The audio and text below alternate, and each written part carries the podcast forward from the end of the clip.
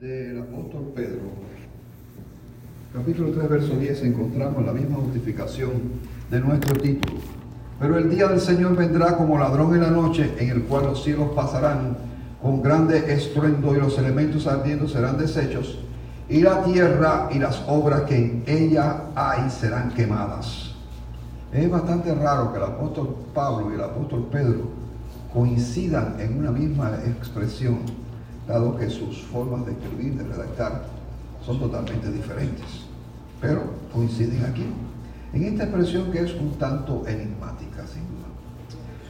Por otra parte, me alarma la poca cantidad de veces, imagínense la última vez que yo prediqué sobre este tema, hace seis años, casi siete años. ¡Wow!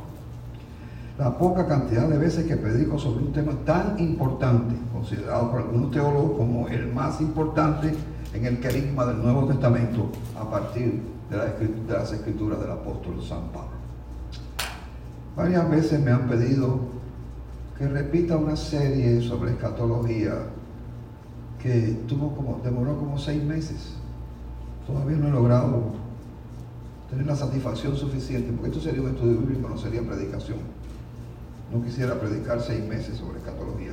Por ahí están nuestros escatólogos, usted puede ir y consultarlos y hablar con ellos y preguntarles sobre las ocho escuelas mayores de escatología o las 24 menores. A ver cuál es la que le conviene y usted se asocia con ellos. Pero el asunto es, tiene cierto grado de complicación. Pero bueno, de cualquier forma, yo creo que en algún momento lo haré así, de esta manera. Les prometo eso, pero no sé si será ahora o será dentro de 25 años.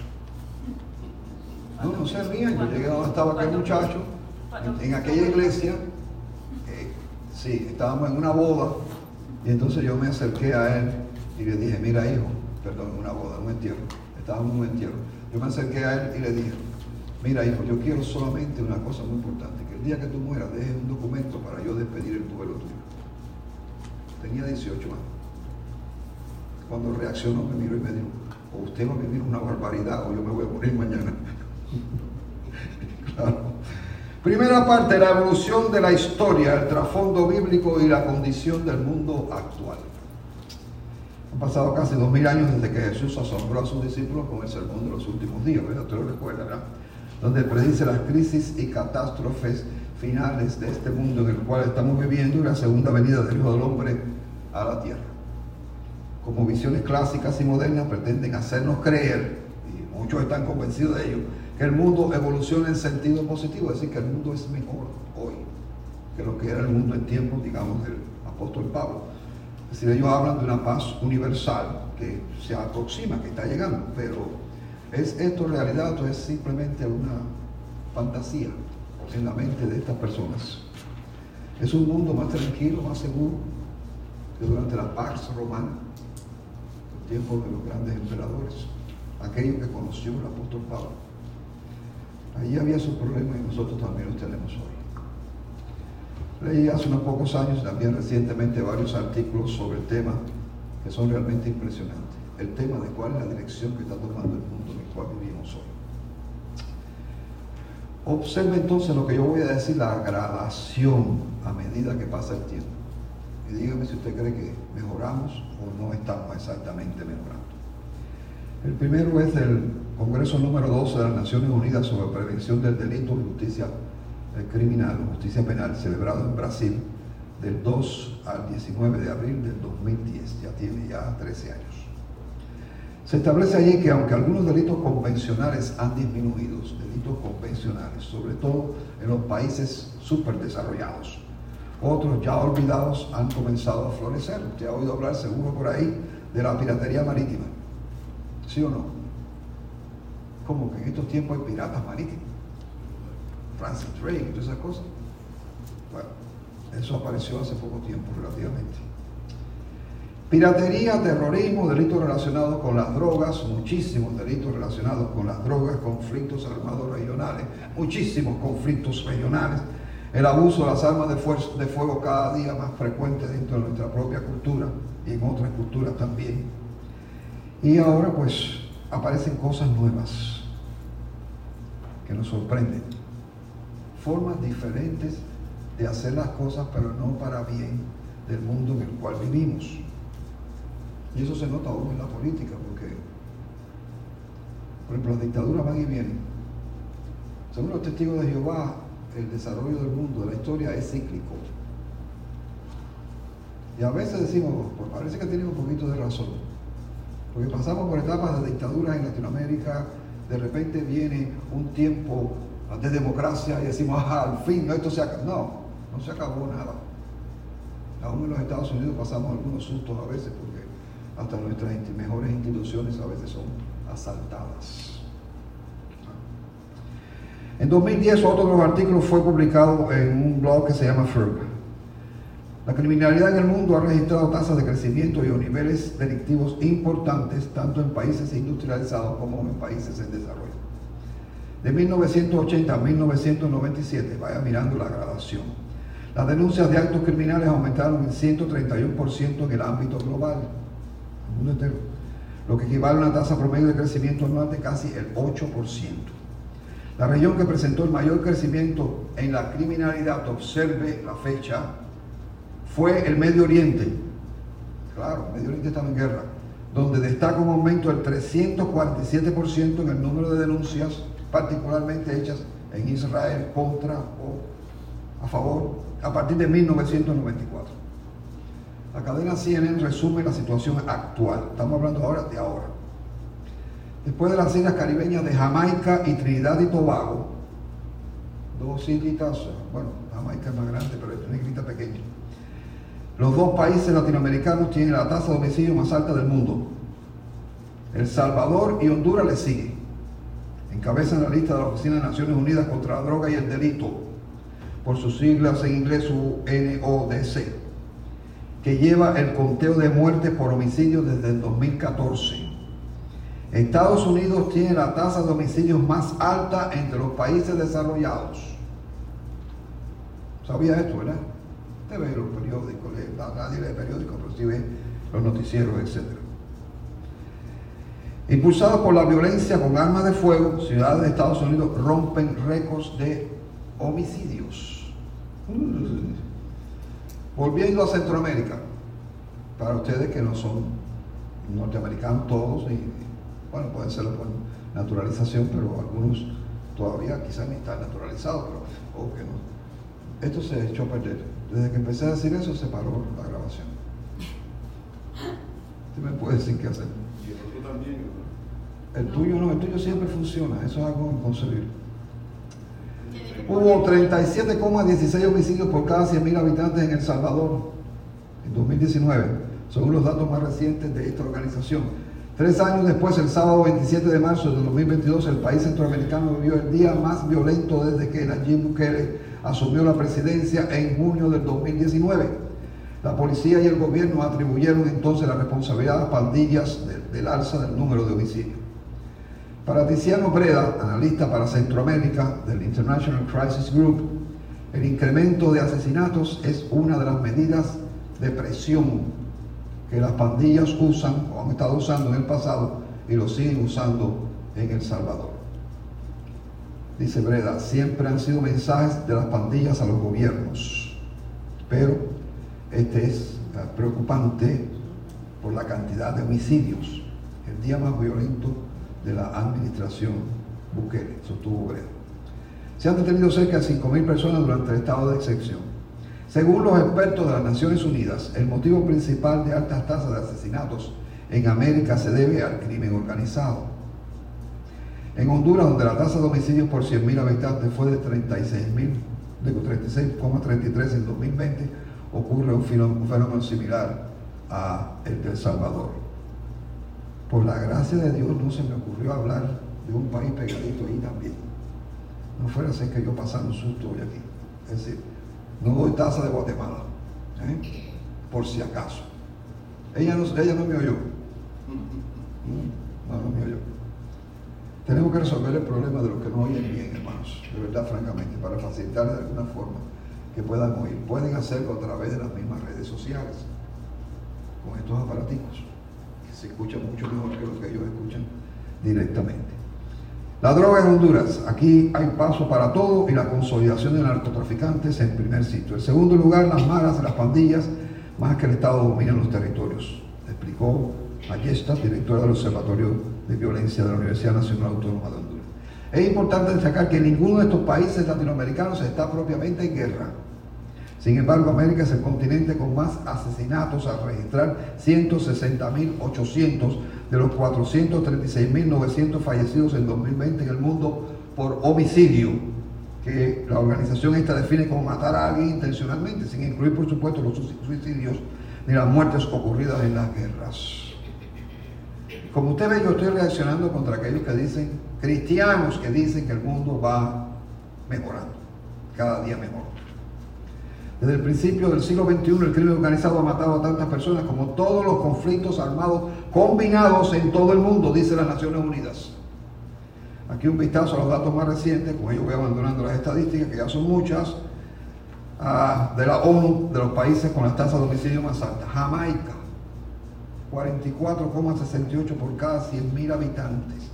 Trinidad y Tobago 38,57. El Salvador 37,16. Honduras 36,33. Sudáfrica 33,46. México 28,37. Belice 25,65. Guatemala, no me quedó más remedio. 26,04. Colombia 22,64. Brasil 20,86. Y Estados Unidos tiene la tasa de homicidio más alta entre los países desarrollados. O el mundo ahora lo divide países desarrollados, países subdesarrollados, el primer mundo, el segundo mundo, el tercer mundo. Bueno, yo pertenezco al cuarto mundo, por suerte. Estados Unidos lidera la tabla entre los países más desarrollados con una tasa de 6,28 homicidios por cada 100.000 habitantes registradas por la organización en 2020. Observe otros países. Nueva Zelanda 2,63. Canadá 1,97. Finlandia 1,64. Francia 1,32 se encuentra, por supuesto, muy por debajo de los Estados Unidos. Otro país que está muy cerca es Rusia. Interesante. Los trofeos registrados en la última semana en Estados Unidos, los trofeos, los tiroteos registrados la última semana en los Estados Unidos, incluida, bueno, todas estas masacres que usted conoce, ¿no? Todos estos casos excepcionales, vuelven a poner el foco en el debate sobre el aumento de la violencia con armas de fuego en el país y su regulación. Además, la tasa de muertes relacionadas con armas de fuego en Estados Unidos parece estar empeorando. Entre el 2019 y el 2020, la tasa general de homicidios con armas de fuego aumentó alrededor del 35% y fue la más alta registrada desde 1994, según los datos publicados por los Centros para el Control y Prevención de Enfermedades de los Estados Unidos, el famoso CDC que ustedes conocen. Ahora hay un tercer artículo, exacto de las estadísticas, con una perspectiva cristiana, pero muy, muy gráfico, muy significativo. ¿no? está hecho o no está presentado en un sistema que digamos creyente, ¿no? cristiano. Sencillamente es un network de noticias, pero dice, hay crisis en todos los órdenes. Ahora usted me dice si esto no se parece a, a lo que el Señor Jesucristo dijo. Hay crisis en todos los órdenes, las naciones están en crisis, hay guerra en el Medio Oriente, luchas en Centroamérica, disturbios en África, inseguridad en las calles, robo, violencia, delincuencia juvenil, etc.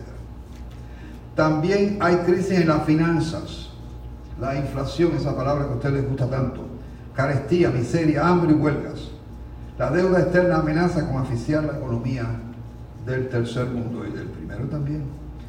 También en la naturaleza se observan crisis, los terremotos, las inundaciones, las sequías, los tornados, derretimiento de los polos, etcétera eh, son cada vez más frecuentes. Yo nunca creí en esto.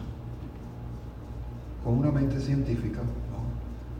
Pues para mí el mundo no tiene ninguna razón para que esto sucediera, pero las estadísticas más recientes que han salido comparando el siglo pasado, siglo antepasado, donde hay información con lo que conocemos hoy, parece indicar que sí, que hay un aumento de todas estas cosas. Y eso, por supuesto, está también en las palabras de nuestro Señor Jesucristo. También hay heladas y por supuesto las grandes eh, elevaciones del calor. La familia y el hogar están en crisis. En los Estados Unidos hay 6.500 divorcios por día, esto es más de 1.100.000 por año. Ahora, yo resalto que la tasa de divorcio en los Estados Unidos ha decrecido. Desde hace 30 años la tasa viene decreciendo. Eso no es lo que está diciendo la información que estamos dando, es una información que es cierta pero es diferente. Lo que pasa es que también la tasa de matrimonios ha decrecido. La gente se casa menos. Viven en concubinato fácilmente. Las mujeres entre 30 y 40 años se divorcian 6 de cada 10, o sea, el 60%. En Francia, uno de cada matrimonio termina en divorcio. ¿No les resulta alarmante? Todos los que están aquí ya tienen 4 años de casado. Pues tendrán que pasarse 40 años. ¿Ok? Que ni piensen que van a seguir estas estadísticas porque ellos no forman parte de estas estadísticas. Ellos tienen que seguir como nosotros que cumplimos, vamos a cumplir 53 años de casado. Claro, tendrán 125 y 120 y pico de años de edad, pero bueno. 49. La salud mundial está amenazada, sobre todo en, en algunos países. Todo esto muestra que algo está pasando, pero ¿qué es lo que está pasando? La humanidad entera está sumida en la angustia. No hay quien se quite la angustia. Y esto está predicho en Lucas 21, 25 y 26. Entonces habrá en la tierra angustia de las gentes, desfalleciendo los hombres por el temor y la expectación de las cosas que sobrevendrán en la tierra, porque las potencias de los cielos serán conmovidas. Así que en los Estados Unidos, ati- atiendo hablando específicamente de este tema, existen unos 12 millones de neuróticos. Y por supuesto, cuando estas personas que tienen trastornos psiquiátricos, usted le permite tener un AK-47 o cualquier otro rifle de asalto, pues el resultado es una verdadera desgracia. O se suicida a alguien. No estamos diciendo nada en contra de nada, ni política, ni nada por el estilo, porque ustedes saben que soy apolítico por completo. Si le parece bien, y si no, también. Bien. Así que 12 millones de neuróticos. Todo el mundo está bajo tensión, bajo estrés. Eh, esa es la tónica del día. ¿Usted quiere saber cuál es una de las profesiones que más estrés tiene? ¿Quién me lo dice? La del pastor. La del pastor. Los pastores. Mire, nada se está transmitiendo por esta vía. Eh, Es una lástima. yo lo estoy cogiendo de rato. Ok. Es sorprendente que el ser humano no haya podido avanzar en su visión de perfeccionamiento de la sociedad, como por ejemplo ha logrado en algunos aspectos éxito la ciencia. La ciencia en los últimos tiempos se desarrollará, pero no estrictamente es la ciencia que nosotros conocemos, pero el conocimiento en general se desarrollará en los últimos tiempos. Es una profecía del profeta afilado. Eso es Daniel. El único que tiene un patrón de tiempo en toda la Biblia. Ok, pues tenemos temor a que haya un conflicto entre los Estados Unidos y China, entre los Estados Unidos y Rusia, entre eh, eh, las naciones de Europa y estos países también. Tenemos temor a cuando nos dicen un avión cargado con armas nucleares o un barco nuclear se está desplazando hacia las regiones de conflicto. Tenemos temor al futuro. Pero yo me pregunto, Cristiano, ¿cuántos cuánto, cuántos de ustedes tienen temor al futuro aquí? Yo no tengo ninguno. Como mi hermana acostumbra decir, el futuro está muy bueno. Lo que viene está mejor que lo que tenemos actualmente. Todo lo que hay que hacer es tener, por supuesto, estar, estar preparado para ello, ¿no? Angustia de la incomprensión, la soledad, la falta de amor. A nosotros nos está afectando, no personalmente, ¿no? Pero sí nos está afectando dentro de la misma familia este problema de la soledad, la falta de amor. El problema de cuando nuestros ancianos llegan a los 90, a los 95, a los 100 años de edad y están solos. Y la familia, por más esfuerzo que haga, no puede estar todo el tiempo allí. La falta de amor. El problema de que muchas personas, en particular los más jóvenes, se suicidan sin motivo de ninguna especie, aparente. Siempre debe haber algún motivo, pero aparentemente no. Así que los hombres no tienen razón, pero Jesús sí tenía razón. Y todo esto apunta a un evento catastrófico que ha de cambiar completamente la superficie del planeta en el cual vivimos y la sociedad actual. Es sorprendente que el ser humano no haya podido avanzar. ¿Por qué no avanza? ¿Por qué no logra? ¿Por qué no logra, no logra el hombre erradicar el pecado, lo que nosotros llamamos pecado? ¿Por qué? Porque no puede ni podrá jamás. Todo lo contrario, formas diferentes de pecado se van fabricando cada día. Mire, la ética es uno de la ética cristiana, la ética cristiana contemporánea es una de las cosas que más yo he explorado. Usted no tiene idea de las cosas que se están haciendo en el mundo. No se publican. Pero hay cosas extremas. Yo me ericé, no por miedo, sino sencillamente por el destino de la raza quizás, ¿no? Cuando descubrí que en nuestros propios laboratorios están haciendo investigaciones con esos virus, con bacterias, con elementos diferentes que se van mutando, se van cambiando. Hace unos años atrás se habló de que un tubo de ensayo se cayó al piso, se rompió. ¿Cómo, ¿Cómo usted se enfrenta a una crisis de este tipo, donde ningún antibiótico sirve y el virus, la bacteria, el microbio que sea, es asesino? La humanidad entera puede haberse expuesto a un problema por esto. Pero seguimos inventando. ¿Y por qué seguimos inventando? Usted tiene la respuesta, casi seguro, ¿no? Porque el hombre en estos inventos está buscando una cosa que para la sociedad es fundamental, para nosotros es un desastre. Procura por todos los medios parecerse a Dios. Está buscando lograr la eternidad del ser humano. ¿Y a usted le suena bien? A mí no, porque yo sé dónde está la eternidad. Entonces, ¿cómo lo hace? Bueno, oiga, ya hay hasta esas, esas impresoras en tres dimensiones que le fabrican un corazón a barco, si el corazón de barco que está muy bueno, pero si el corazón de barco le falla. Claro, un proceso complicado hoy, pero ¿cómo será dentro de 30 años, 40 años? Transformar el cuerpo del hombre completamente, hacerlo mitad máquina, mitad persona. Usted dice, ay, no, no, no, no. Todas esas cosas vienen porque todo es el intento del hombre de parecerse a Dios, de tener control sobre la vida, de poder generar vida en el laboratorio para competir con Dios. Pero todas estas cosas serán frustradas precisamente porque estamos hablando sobre ello, lo que las escrituras dicen, ¿no? Ok, por otra parte también pretende por todas las vías posibles hacer obsoleto al Evangelio de Jesucristo. Pero la realidad presente en general indica que acorde con las profecías bíblicas, el mundo está preparado ya para el gran evento, la segunda venida de nuestro Señor y Salvador Jesucristo se acerca, está cerca ya. Cristo viene a establecer su reino de justicia, su reino de paz, la verdadera paz, la que sobrepasa, sobrepasa todo entendimiento, todo lo que el hombre pueda concebir. Así que Cristo viene. Esa es la esperanza. A ver, a ver, a ver, a ver, a ver. ¿Saben que ustedes hoy están que no quieren hablar nada? Repita conmigo. Cristo viene. Cristo viene. No, yo no oí, parece que este aparato no me permite oír. Otra vez. Más fuerte. Cristo viene. No es que nos vayamos a convencer declarándolo. No, es que estamos convencidos de que el Señor viene. Les alerto sobre el hecho de que puede ser que me pase un poquito de tiempo hoy en el mensaje, pero no será mucho. Media hora, 45 minutos más. No, no, no se preocupen por eso. Ok. La esperanza bienaventurada del creyente se abre camino ya. Acceso a la historia. El evento más grande desde la ascensión del Señor Jesucristo está por llegar. ¿Y a viene? A pasarnos la mano y darnos cariñito y eso a los seres humanos. No, esta vez no viene así. Esta vez viene a juzgar a los vivos y a los muertos.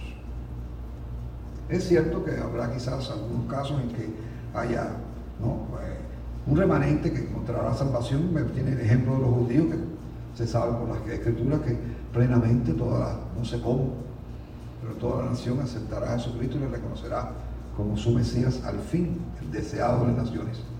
Así que Cristo viene a consumar su reino mesiánico y anunciar el reino eterno.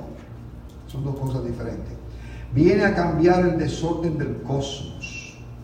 No sé cuántas veces les he dicho, y no sé si lo han grabado de verdad en vuestras mentes y en vuestros corazones, que el universo entero está en desorden. Desorden moral. Los astros siguen girando igual, siguen moviéndose de la misma manera. Pero el pecado ha afectado a todo el cosmos, a todo el universo. Y cuando Jesucristo establezca su reino, restablecerá todo el orden que le corresponde tanto a la sociedad como al universo entero.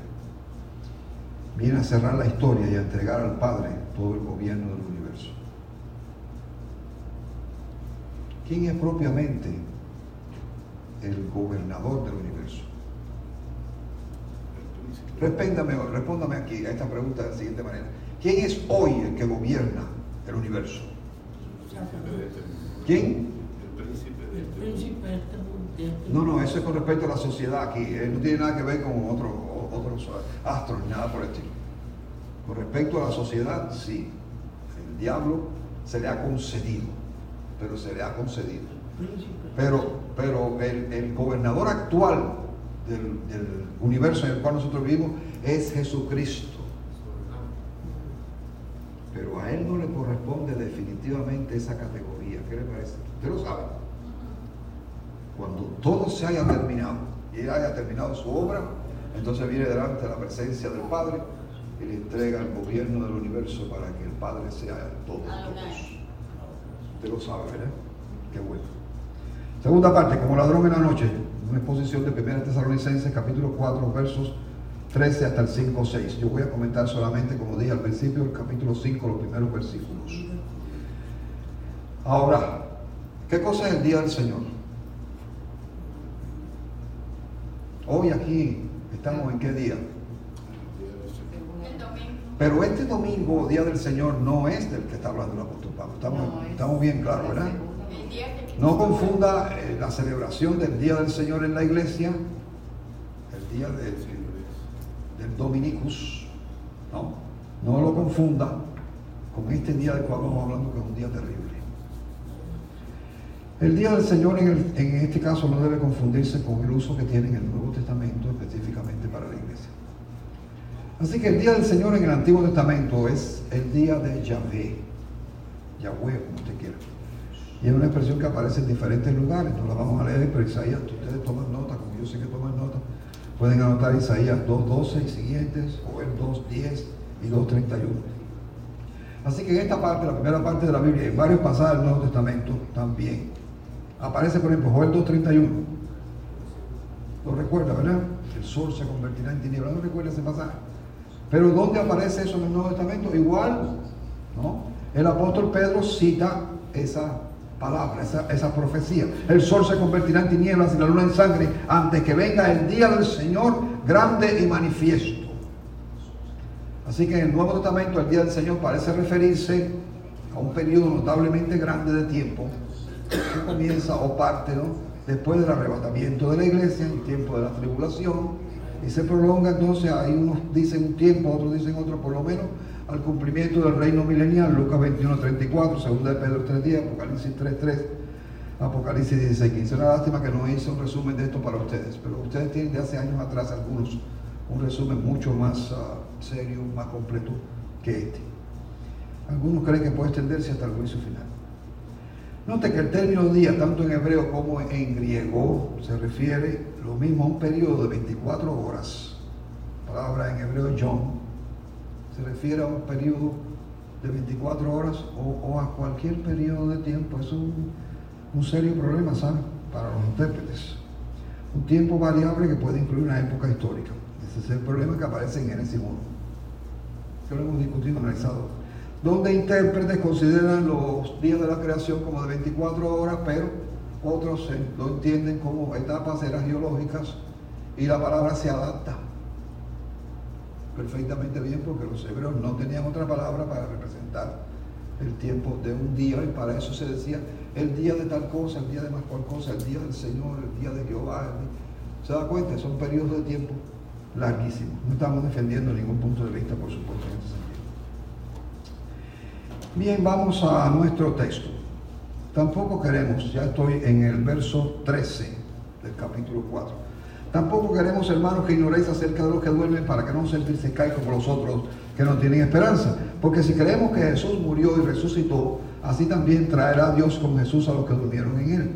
Por lo cual os decimos, esto en palabra del Señor, que nosotros que vivimos, que habremos quedado hasta la venida del Señor, no precederemos a los que durmieron, porque el Señor mismo con voz de mando, a- con voz de arcángel, trompeta de Dios, descenderá del cielo, y los muertos en Cristo resucitarán primero. Luego muéranse rápido para que puedan resucitar primero. Luego nosotros los que vivimos, los que hayamos quedado, seremos arrebatados juntamente con ellos en las nubes para recibir al Señor en el aire y así estaremos siempre con el Señor. Ya hicimos una acotación al respecto sobre esto.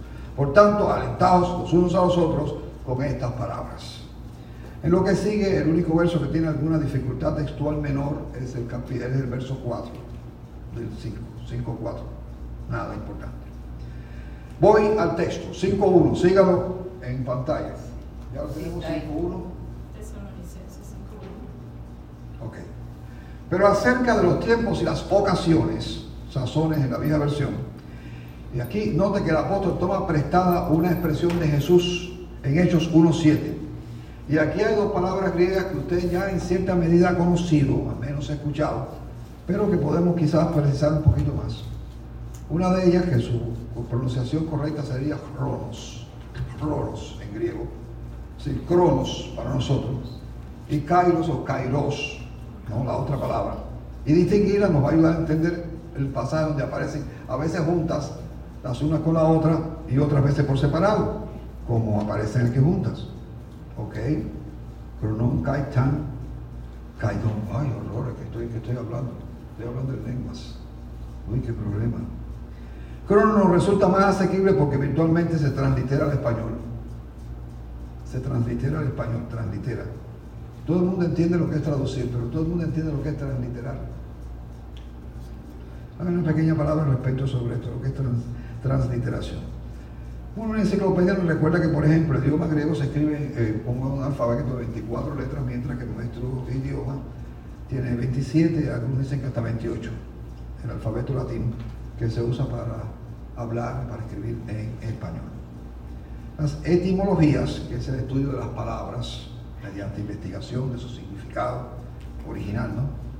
En los diccionarios de español a menudo identifican a palabras griegas que son las formas originales de palabras que actualmente empleamos en español. Si usted va al diccionario de la academia, el diccionario de la academia siempre trae su primera línea el origen de la palabra, de qué idioma viene y a veces más de uno. Por tal motivo, la mayoría de los diccionarios transliteran las palabras griegas con letras romanas. La transliteración en sentido amplio es un proceso necesario cuando empleamos palabras o conceptos de un lenguaje distinto al lenguaje nuestro, al lenguaje propio. Del término griego cronos tenemos algunas palabras. A ver quién me dice algunas palabras. Cronos tiempo. No, yo no estoy preguntando lo que significa. Estoy preguntando que si conocen alguna palabra en nuestro idioma español que lleve la raíz crono. Cronología. Cronología, otra más, alguno más. Cronómetro. Cronómetro, alguien- Crónicas. alguien tiene fiebre por ahí, cronograma, etc. Y lógicamente hablan de tiempo físico relativamente medible, relativamente medible. La duración de un periodo, sea corto o largo, implicando duración, siempre implica duración. Como en Hechos 1.21, dice todo el tiempo. ¿Cuál es ese tiempo? No está muy bien definido, pero de cualquier forma está más definido que la otra palabra que voy a mencionar ahora. Hechos 13.18, por un tiempo también. En ocasiones se refiere a la fecha de un acontecimiento determinado. Kairos, por su parte, significa una medida apropiada, una proporción ajustada, un periodo fijo definido, un tiempo eh, oportuno. Por eso se traduce sazones u ocasiones en nuestro pasaje. Es decir, las características de un periodo, no la extensión del periodo, las características del periodo. Así que Cronos es cantidad y Kairos, según Vine, es calidad. Ustedes conocen a Vine porque lo mencionamos con frecuencia. Yo creo que resulta interesante, ¿verdad? Sin duda. Así que sigue diciendo el apóstol, no tenéis necesidad, hermanos, de que yo os escriba. No voy a perder el tiempo ampliando cosas que ya han sido explicadas, que supone que ellos conocen. Ahora, ¿cómo conocieron esas cosas? A ver, ¿alguien supone o, o tiene idea de cómo conocieron los habitantes de Tesalónica estas cosas que el apóstol Pablo está enseñando? Dígame alguien. ¿Cómo? No fue por carta, ¿verdad? Porque esta es la carta, la que estamos estudiando. El, ¿Eh? el segundo viaje misionero. Óigame, esta muchacha está bien afilada, por algo fue alumna eminente del Instituto Bíblico Bautista de Broward. Ah, posiblemente a través del ministerio o del magisterio de la iglesia, ¿no? Ministerio de Educación, de Enseñanza. Pero recuerde que Pablo hizo una visita a Tesalónica que se encuentra en Hechos 17. La voy a leer. Pasando por Anfípolis y Apolonia llegaron a Tesalónica, donde había una sinagoga de los judíos. Escuche bien para ver si saca alguna conclusión. Y Pablo, como acostumbraba, fue a ellos Y por tres días de reposo discutió con ellos, declarando y exponiendo por medio de las escrituras que era necesario que el Cristo padeciese y resucitase de los muertos. Y que Jesús, a quien yo os anuncio, decía él, es el Cristo, el Mesías. Y algunos de ellos creyeron y se juntaron con Pablo y Silas, y de los griegos piadosos, gran número. Y mujeres nobles, no pocas. Note que el pasaje habla de Cristos, o del Cristo, y su resurrección. Siendo la segunda venida de Cristo de tal importancia para Pablo, yo por lo menos particularmente no pongo en duda que Pablo enseñó a la iglesia lo que ahora les está diciendo, ustedes saben. ¿Me explico o no me explico? Si no me explico, me lo dicen para volver a empezar el mensaje desde el principio. Bueno, mejor. Mejor, oiga, para allá. Los creyentes no tienen necesidad de que se les diga cuándo llega la hora. Los creyentes no tienen necesidad que se les diga, se les avise cuándo va a venir Cristo. ¿Por qué? Porque siempre están preparados. Porque siempre tienen que estar velando. No necesitan nada, están esperando. Verso 2, porque vosotros sabéis perfectamente que el día del Señor vendrá así como ladrón en la noche. No es que Cristo viene como ladrón en la noche, pero el día del Señor viene así como ladrón en la noche. Yo a veces juego cuando alguien dice, eh, yo solo espero ese día, cuando Cristo volverá. Supongo que se refiere a, este periodo de 24 horas, ¿no? Pero hay otro que dice, ¿cómo dice con el otro? El otro coro ese que se canta. Cuán gloriosa será la mañana. Cuán gloriosa será la mañana. ¿Sabes? Que Como diciendo, como diciendo que Cristo viene de mañana. Viene de noche. Eh, La verdad es que no sabemos cuándo viene, ahora nadie la sabe tampoco, pero, pero a veces se sugiere que puede ser de noche, de madrugada, bueno. Ok, porque vosotros sabéis perfectamente que el día del Señor vendrá así como ladrón en la noche. Algunos manuscritos tienen ladrones y a quién le interesa eso, para mí no es nada importante. Ya el Señor Jesús había hablado a sus discípulos de la inminencia, la sorpresa, ¿no? cuando no se espere, ¿no? no se espera de su próximo regreso al mundo físico. Es de sorpresa. La eminencia viene dada por el texto original que no dice vendrá, sino viene, es decir, está llegando. A aquellos tiempos, escatología realizada. en aquellos tiempos está llegando el Señor Jesucristo. Sí, está llegando y seguirá llegando y todavía puede ser que pasen 100, 200, 300 años y seguirá llegando. Pero no se engañe, un día llegará. Como todos podemos imaginar, la mayor parte de los robos se hacían de noche. Usted sabe eso, ¿verdad? Ahora. ¿Eh? Todavía. No, todavía no. Y por sorpresa. Pero hoy la mayoría de los robos increíblemente son de día. La noche es complicada para los ladrones. Y el estereotipo de los ladrones con su, ¿eh? su máscara puesta y todas esas cosas sale en la televisión solamente, eso es cuento. Algunos ladrones están muy bien vestidos, mejor que yo, con ropa muy buena, y son los que más roban. Pero si se trata de penetrar en una casa, pues la televisión y el cine han desfigurado la realidad hoy. Aunque el asunto es confuso en las estadísticas y diferente en diferentes países. Algunos dicen que es de 3, de 9 a 3 de la tarde, cuando se realizan la mayor cantidad de robos. Excluyendo, esas son estadísticas del FBI y de otras organizaciones que se dedican a eso, excluyendo el periodo de 12 a 1. Porque en el periodo de 12 a 1 alguna gente regresa a su casa Alzar. a almorzar. Y, y te, y te avisan también. Te avisan que te van a robar. Le mandan un texto, como el caso de Ucrania, están robando Ucrania y avisada con tiempo, porque tienen más fuerza. Pero cuando diga el verso 3, paz y prosperidad o seguridad, entonces vendrá sobre ellos destrucción repentina, como los dolores a la mujer encinta y no escaparán. A mí me parece el lenguaje profético del Antiguo Testamento. Yo recuerdo algunos pasajes que dicen eso mismo, Jeremías 6, 14, 8, 11, Jeremías 14, del 13 al 14, Ezequiel 13, 10, que es muy bueno, Miqueas 3, 5, todos referidos a un clamor de paz falso vendrá, literalmente viene sobre ellos. Ya está viniendo. Vuelve la idea de lo no esperado, lo inminente, en este caso de destrucción de los que andan en oscuridad. Les va a sorprender, pero les va a llegar. La inminencia viene también representada por los dolo- dolores de parto. Yo recuerdo que tuvimos que correr con Mary una vez bastante. Porque eso a veces no avisa, ¿sabes? Cuando menos lo espera la mujer, empiezan los dolores de parto, pero ya sabroso, ya a correr se ha dicho. Si no, no llegan como ven ustedes a veces en la televisión también, que el, chofer del taxi tuvo que auxiliar a la esposa, a la señora, etc.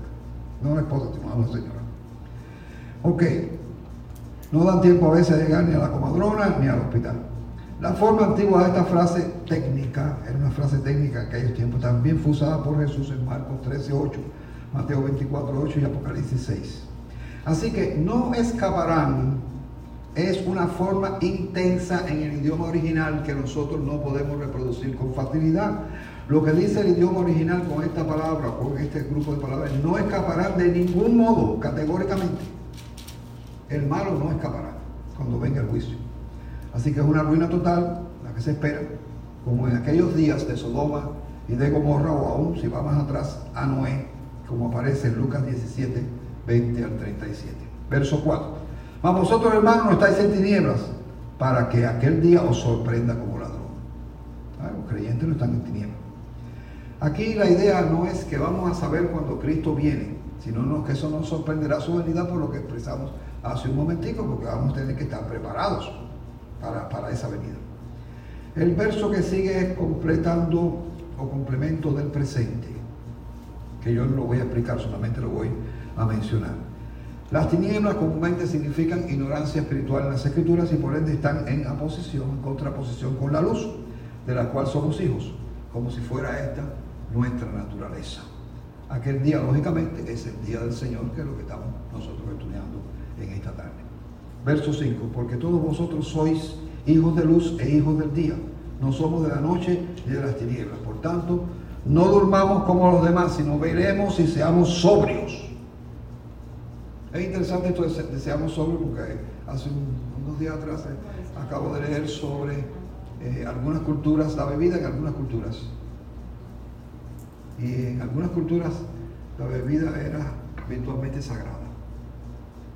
Entonces bebían tanto que nunca podrían velar ni nada porque cuando caían, caían hasta el otro día, largo rato durmiendo. Sí. Pero, como dice mi esposa, porque tiene experiencia, porque ella también le gustaba, le gustaba regañar a un familiar que era alcohólico. Termina en la noche, se cuesta dormir, duerme 8 horas o 10 horas, que pueda dormir, se levanta, agarra la botella y sigue bebiendo. No es el único caso, usted sabe, usted sabe que es así. Ok. Así que Cristo viene, nos va a sorprender con su venida pero no nos va a sorprender porque vamos a tener la lámpara encendida. Y eso es muy importante. Vamos a siete beneficios supremos de la segunda venida de Cristo. Hace muchos años yo prediqué un mensaje sobre este asunto e incluí siete beneficios supremos de la segunda venida de Cristo. ¿Y de dónde lo saqué? Ni idea tengo. Pero cuando hago estas cosas siempre digo, no sé de dónde lo saqué. No sé, como esto sale públicamente, ¿no? Y si no saliera también lo diría pues alguien me diga, eh, usted está violando, mire, hay cantidad de gente en las redes sociales, usted está violando el derecho de autor. ¿no? Realmente evito por todos los medios que tú puedes imaginarse o alguien. Cristo viene a traer, primero, una vida de pleno conocimiento y comunión eterna con el Rey.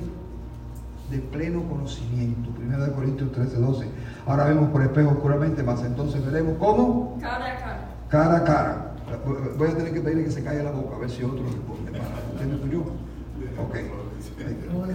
Es, colombiana. Ahora, perdón, perdón, perdón.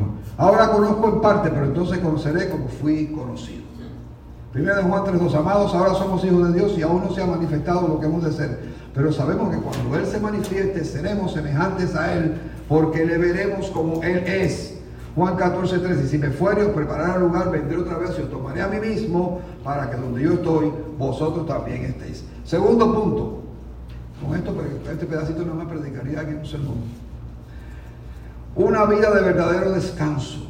Mm, Apocalipsis 14, 13, oí una voz desde el cielo que me decía, escribe, bienaventurado de aquí en adelante los muertos que mueren en el Señor. Sí, dice el Espíritu, descansarán de sus trabajos porque sus obras con ellos siguen que este es uno de los pasajes más interesantes que hay en toda la Biblia, ¿verdad? ¿Qué significa que sus obras con ellos siguen? Algunos comentaristas más contemporáneos que yo pues dicen sencillamente, claro, su herencia, lo que deja. Hablando con un hermano hace unos días atrás, me dijo, ¿y qué proyectos tiene? Bueno, tengo cinco proyectos sobre la mesa. Oh, cinco proyectos. ¿Y, y, cuándo escribiste tantas cosas? Digo, no, no, algunos proyectos tienen 60 años. Pero estoy haciendo un esfuerzo por realmente poder producir todo eso. Entonces veremos cara a cara. Ahora conozco en parte cómo fui conocido.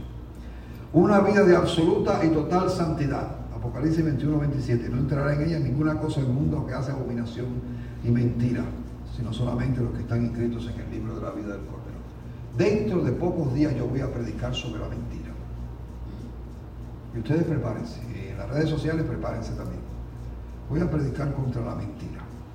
En este pasaje, abominación, lo que Dios abomina, y la mentira van juntos. La mentira también es abominación de Dios. Y cuídense mucho, hermano, porque usted miente constantemente, consciente o inconscientemente. Y yo personalmente estoy, a veces no me siento bien. Cuando alguien me dice, pastor, no pude ir al, servicio porque eh, me estaba malita, me sentía mal, no podía ir. En poco rato se aparece un hermano y me dice, oye, ¿viste a esta hermana ahí comprando comida? ¿Para qué me tiene que decir eso? ¿Para qué mentir si la verdad? Si usted va a juicio, usted va a juicio, ¿no? Eh, a ver algunas eh, series de esas como, ¿cuál es? ¿La que tú ves tanto? ¿Cómo la serie que tú ves? No te entiendo. Ah, Law and Order. Sí. Para que vea el caso en que un individuo llega y dice, yo confieso haber hecho esto y esto y esto. Pues, ah, bueno, está bien, confesaste. Después viene otro y dice, no, yo no lo hice, yo que esto que lo otro. Y el juez le dice, o, el fiscal le presenta todas las pruebas. Y el juez le dice, ojalá hijo hubiese dicho desde el principio que lo hiciste, porque ahora tienes doble condena. Por mentir.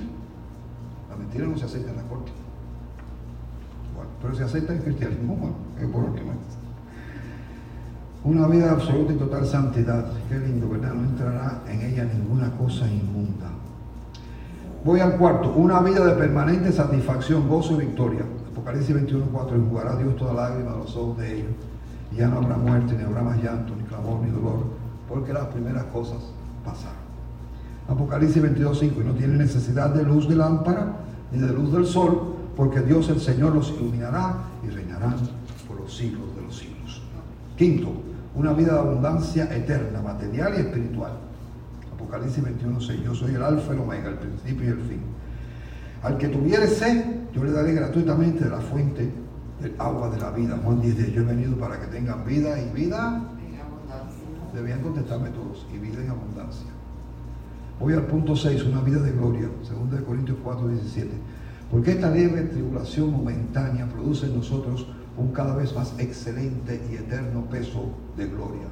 Nos asombra el verso, ¿sabes?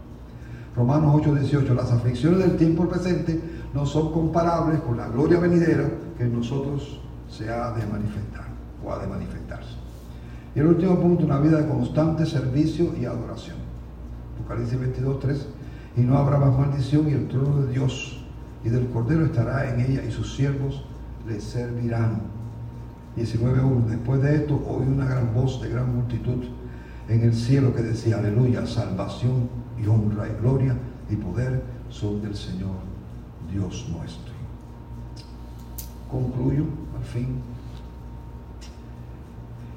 Cada año más de la raza sobre el planeta nos indica que el fin se acerca. Más de lo que conocemos acerca de la raza humana nos dice que el fin se acerca definitivamente está más cerca de nosotros nuestra común salvación que cuando creímos, según el propio lenguaje de las Escrituras.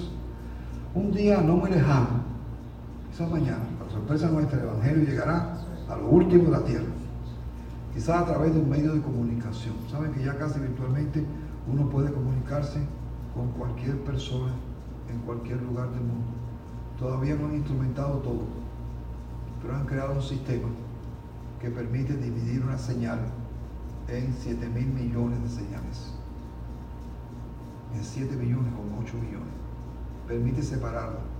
Y entonces si usted tiene un pequeñito receptor en su mano, en su dedo, a lo mejor una sortija como esta, que por cierto no es de oro, así que no me la pidan, eh, llega ahí la señal y ahí está el mensaje. ¿Qué mensaje? Pues si tenemos dinero suficiente los cristianos será solo Cristo salva. Creen en el Señor Jesucristo y será salvo. Así que no está tan lejos la cosa. Hasta ahora estaba bien lejos. Porque hay que cumplir profecía. ¿Cuál es la profecía que Cristo dijo que Él iba a cumplir? Que hasta que el Evangelio no fuese predicado hasta lo último de la tierra, Él no vendría. Y he dicho muchas veces, ¿quién falló? ¿Quién fracasó? Cristo, No. al no venir. ¿Quién falló? La iglesia. El hombre, sí, la iglesia, el cristiano, el creyente. No, lo- no cumplimos la meta. No alcanzamos al mundo. Estamos dando la serie para que el mundo sepa. Lo recuerdan o lo saben, ¿no? Eh, véanla. Está buenísima. Yo la comento solamente porque no, no me alcanza el tiempo. Eh, uno de los aspectos fundamentales de esa serie es ¿Cómo se llama? para que el mundo sepa. El mundo sepa. ¿Tú no recuerdas eso? Claro que sí, ese Para que el mundo sepa. Una de las tesis principales de Van der Waal es, Van der Waal. sí, una, de- una de las principales eh, argumentos de él es, dígame dónde fue puesta la nación de Israel. ¿Dónde? ¿Cómo dice? ¿Dónde fue puesta por Dios? La tierra que Dios le dio a Israel y que, y que Dios le dijo, voten a todo el mundo, eso es de ustedes. No maten a todo el mundo, ¿saben? A veces equivocamos las cosas. Voten a todas esas tribus, a todos esos pueblos, y se vayan fuera porque esa tierra es mía y se la dediqué a ustedes. ¿Dónde estaba? ¿Dónde está la tierra? Hoy no nos interesa mucho, pero en aquellos tiempos estaba en el camino la vía Maris, la vía del mar que unía Mesopotamia y toda la influencia oriental con el Egipto, la otra gran potencia. Por ahí pasaba todo, toda la cultura, vaya, todo el comercio. Y ahí puso Dios a la nación de Israel para qué? Como piedra de testimonio. Como piedra. Exacto, para que testificara al mundo que hay un solo Dios y ese es el Dios Jehová. Pero Israel no lo hizo. Y por ende fracasó en su misión. Y la iglesia hasta hoy sigue fracasando en su misión. Porque no lo está cumpliendo. De predicar el Evangelio hasta lo último de la tierra. Hoy decimos hasta la última etnia.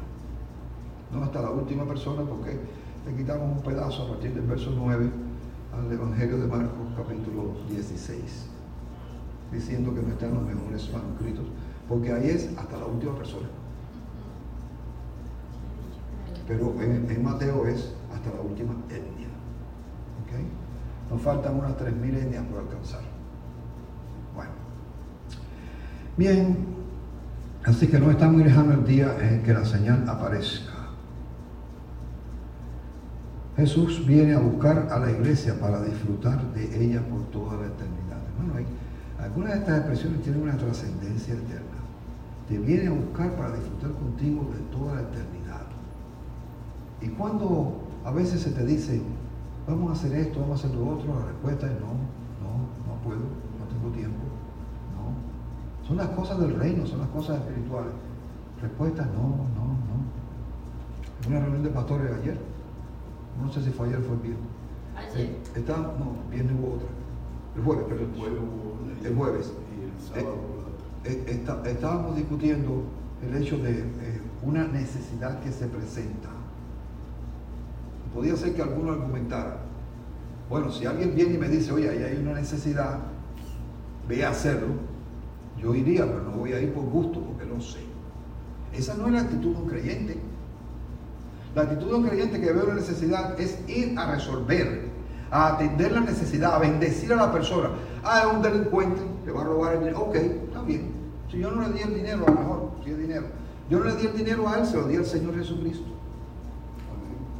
La ofrenda dada a una persona cualquiera no es dada a la persona, es dada a Cristo. Un vaso de agua fría. Cristo es extremo, radical. Un vaso de agua fría dado a una persona que necesita ese vaso de agua fría no quedará sin recompensa. Por supuesto, eso es para la iglesia. Porque el hombre, como ser social, como fue creado dentro de la cultura, tiene la obligación también de atender las necesidades de los demás seres humanos. Pero olvídense, no lo hace.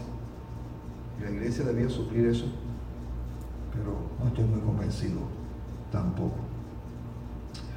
para disfrutar de ella por toda la eternidad y permitir a la novia, usted sale ganando, nosotros salimos ganando, disfrutar la cabalidad al glorioso Señor, al glorioso esposo. Nosotros ganamos mucho más que lo que gana Él. Jesús viene también a establecer la justicia sobre la tierra. ¿Qué falta hace que la justicia llegue? Porque no hay justicia en ninguna parte. Los tribunales se compran con una facilidad tremenda. Los fiscales se compran. Y en un, eso lo sabe todo el mundo. Y en un juicio, con todos los elementos del juicio, si usted tiene dinero suficiente ¿no? para usar el mejor abogado, lo más probable es que usted salga libre. Pero si usted no tiene un centavo y lo tiene que defender de oficio, lo más probable es que forme parte del 70% de personas que están en las cárceles que tal vez nunca cometieron el delito del cual son acusados.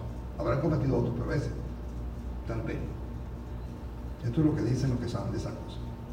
Nuestra condición del tiempo presente no es comparable con la gloria que vendrá. Estamos viviendo en la gloria y no nos damos cuenta, hermanos. No nos damos cuenta. Ojalá pudiéramos entender lo que esas palabras significan y vivir agradeciéndole al Cordero lo que hizo, hace y hará por nosotros. El fin se acerca. Y como el fin se acerca, la victoria de Cristo también. Y nosotros tenemos que estar preparados para ello. Vamos cada día del año anticipando la perfecta vida que Él nos ofrece en el tiempo presente. Para nosotros hoy. Para que podamos un día disfrutar de Él a perpetua eternidad. Si quiere comenzar hoy con este sentido, con esta visión de que ya no está virtualmente en esta tierra, de que ya está virtualmente en el cielo, de que Cristo está por llegar de un momento a otro y de que usted quiere irse con Él cuando Él venga. Pues doble sus rodillas y pídele al Señor que lo presente. Tal vez no pueda ser posible, usted muera. Pero lo que importa es que muera si los muertos en Cristo resucitarán primero. Así que hay para todos, sin duda alguna. ¿Ok? Yo les invito en estos momentos, quiero que cierren sus ojos, inclinen sus cabezas reverentemente. Que cada uno, no, no me sigan a mí si no quieren, pero que cada uno le diga a su Señor, Señor, tengo mi lámpara encendida. Soy una de esas muchachas que supieron hacer las cosas bien hechas. No la tengo apagada. Estoy velando. Estoy despierto, despierta. Estoy anhelando, estoy deseando que acabe de llegar. Estoy esperando verte en las nubes y estoy esperando irme a vivir contigo. Vamos a orar. Padre, gracias por el privilegio maravilloso de ser cristiano, más grande de todos los privilegios que existe en la raza humana. Te doy gracias por cada uno de mis hermanos y te pido de lo más profundo de mi corazón, Señor, que cada uno de ellos esté vigilante, esté con su lámpara encendida, esté preparado, que no reciba ninguna sorpresa, porque siempre está vigilando. Y que sienta en su corazón que tú estás por llegar, Señor Jesús, de un momento a otro. Y que cuando tú llegues, nos vamos a ir contigo, a vivir para siempre, por toda la eternidad disfrutando de la maravilla, Señor eterno, que tú eres para nosotros. Algunos dicen, y si se equivocan, se equivocan los cristianos, si nos equivocamos no pasó nada, vivimos mejor que los demás seres humanos, Señor, tú lo sabes. Pero ¿y si no nos equivocamos? Aquellos que no te reciben, Señor, tendrán sin duda alguna, desgraciadamente, la ira tuya sobre sus cabezas, porque despreciaron al Rey de Reyes y al Señor de Señores. Ayúdanos a vivir una vida de discipulado, una vida de entrega, una vida de sacrificio, como lo enseña tu palabra. Te bendecimos y te glorificamos y lo hacemos en el nombre precioso de Jesús. Amén. Pero el mensaje debe estar relacionado con lo que sigue. No, no, no hubo más comunicación. No tengo que despedir. Bueno, me puedo despedir de, de la otra red.